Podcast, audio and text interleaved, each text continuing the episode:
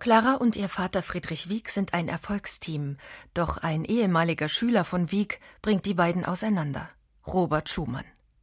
Wie Clara sich zwischen den beiden Männern entscheidet, hören Sie in dieser Folge von Alles Clara.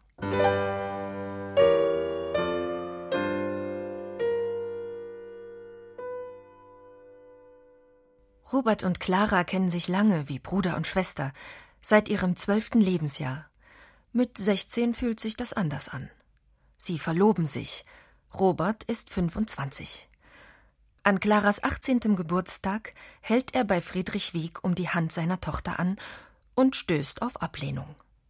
Wieck will die beiden auseinanderbringen und hat einen Trumpf im Ärmel. Ein Konzert in Wien. Clara sehnt sich danach, in der Hauptstadt der Musik zu spielen und dort das Publikum zu erobern.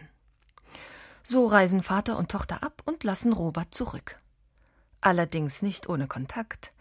Briefe von bis zu 50 Seiten werden mit heimlichen Liebesboten hin und her geschickt.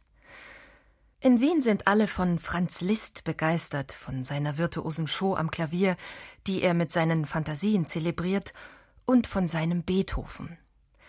Das Publikum steht Kopf. Und Clara Wieck wagt es, Sie kündigt an, dass sie Beethovens Appassionata-Sonate spielen will. Ein paar Tage später muss die Polizei den Einlass in den Konzertsaal regeln, weil das alle hören wollen. Grillparzer schreibt in einem Gedicht, sie habe den Schlüssel zu Beethoven gefunden, der tief im Meer versenkt war.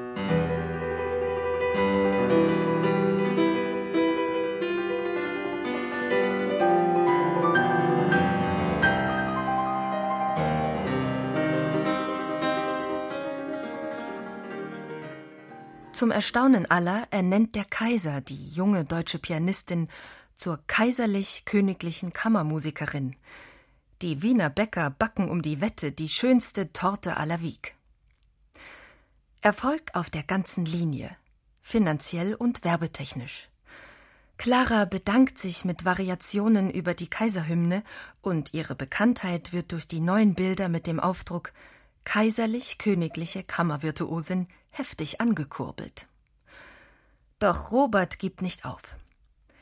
Vater Wieck plant eine Parisreise und schickt Clara, was eigentlich verboten ist, auf jeden Fall aber unschicklich, ohne männliche Begleitung los.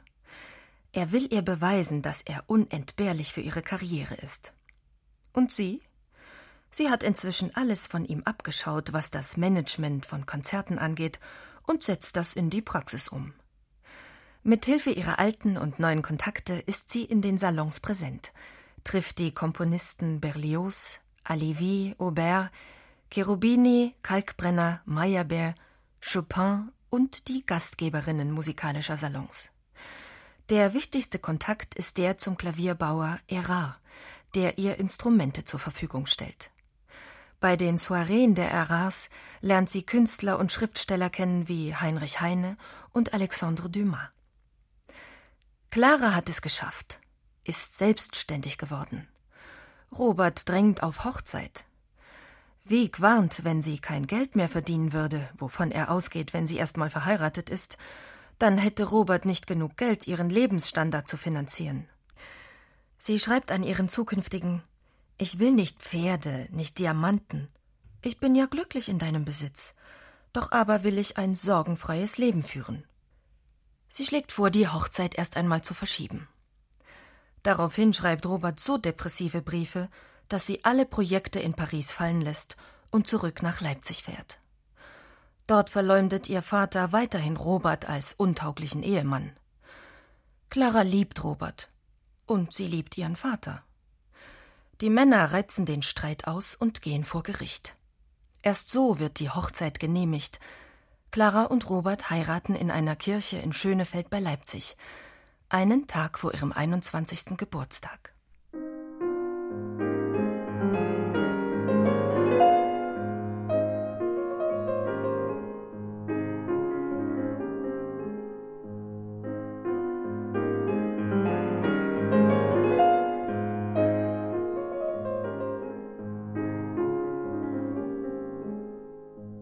In den ersten Jahren der Ehe kommt es häufig zum Krach.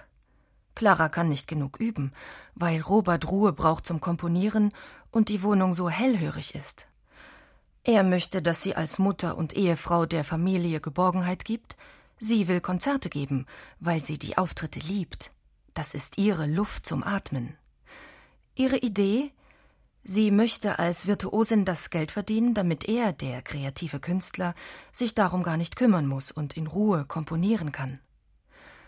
Auch sie komponiert und unterrichtet und gibt Konzerte und organisiert Konzertreisen und kümmert sich mit entsprechendem Personal darum, dass Haushalt und Kinder gut versorgt sind.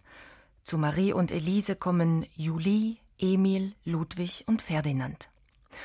Und sie organisiert immer gleich jemanden, der für alle sorgt, im Internat oder in einer Familie, damit sie selbst jederzeit entbehrlich ist und Konzerte geben kann. Ein großer Traum von Clara und Robert ist eine gemeinsame Reise nach Russland. Während sie ihre Auftritte vorbereitet, kränkelt er häufig und bleibt dann im Hotel. Der Winterpalast und die riesigen Diamanten gefallen ihr am besten. Nur einen solchen Diamanten und unsere Reise wäre vollkommen belohnt gewesen, schreibt sie ins Tagebuch.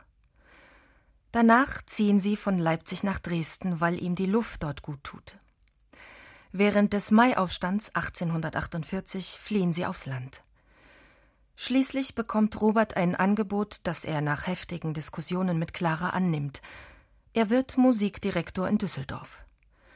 Der Empfang ist großartig mit Blasmusik und rotem Teppich. Im ersten Konzert gibt es begeisterten Applaus für den neuen Dirigenten und für seine Frau. Sie ist die Solistin in Mendelssohns Klavierkonzert und spielt eine Fuge von Bach. Am nächsten Tag der Schock. Das Musikkomitee bringt der international gefeierten Virtuosin ihr Konzerthonorar, ein Blumenkörbchen. Lässt sich Clara damit abspeisen? Welche Krisen muss sie mit Robert noch bestehen? Das erfahren Sie in Folge 4 von Alles Clara.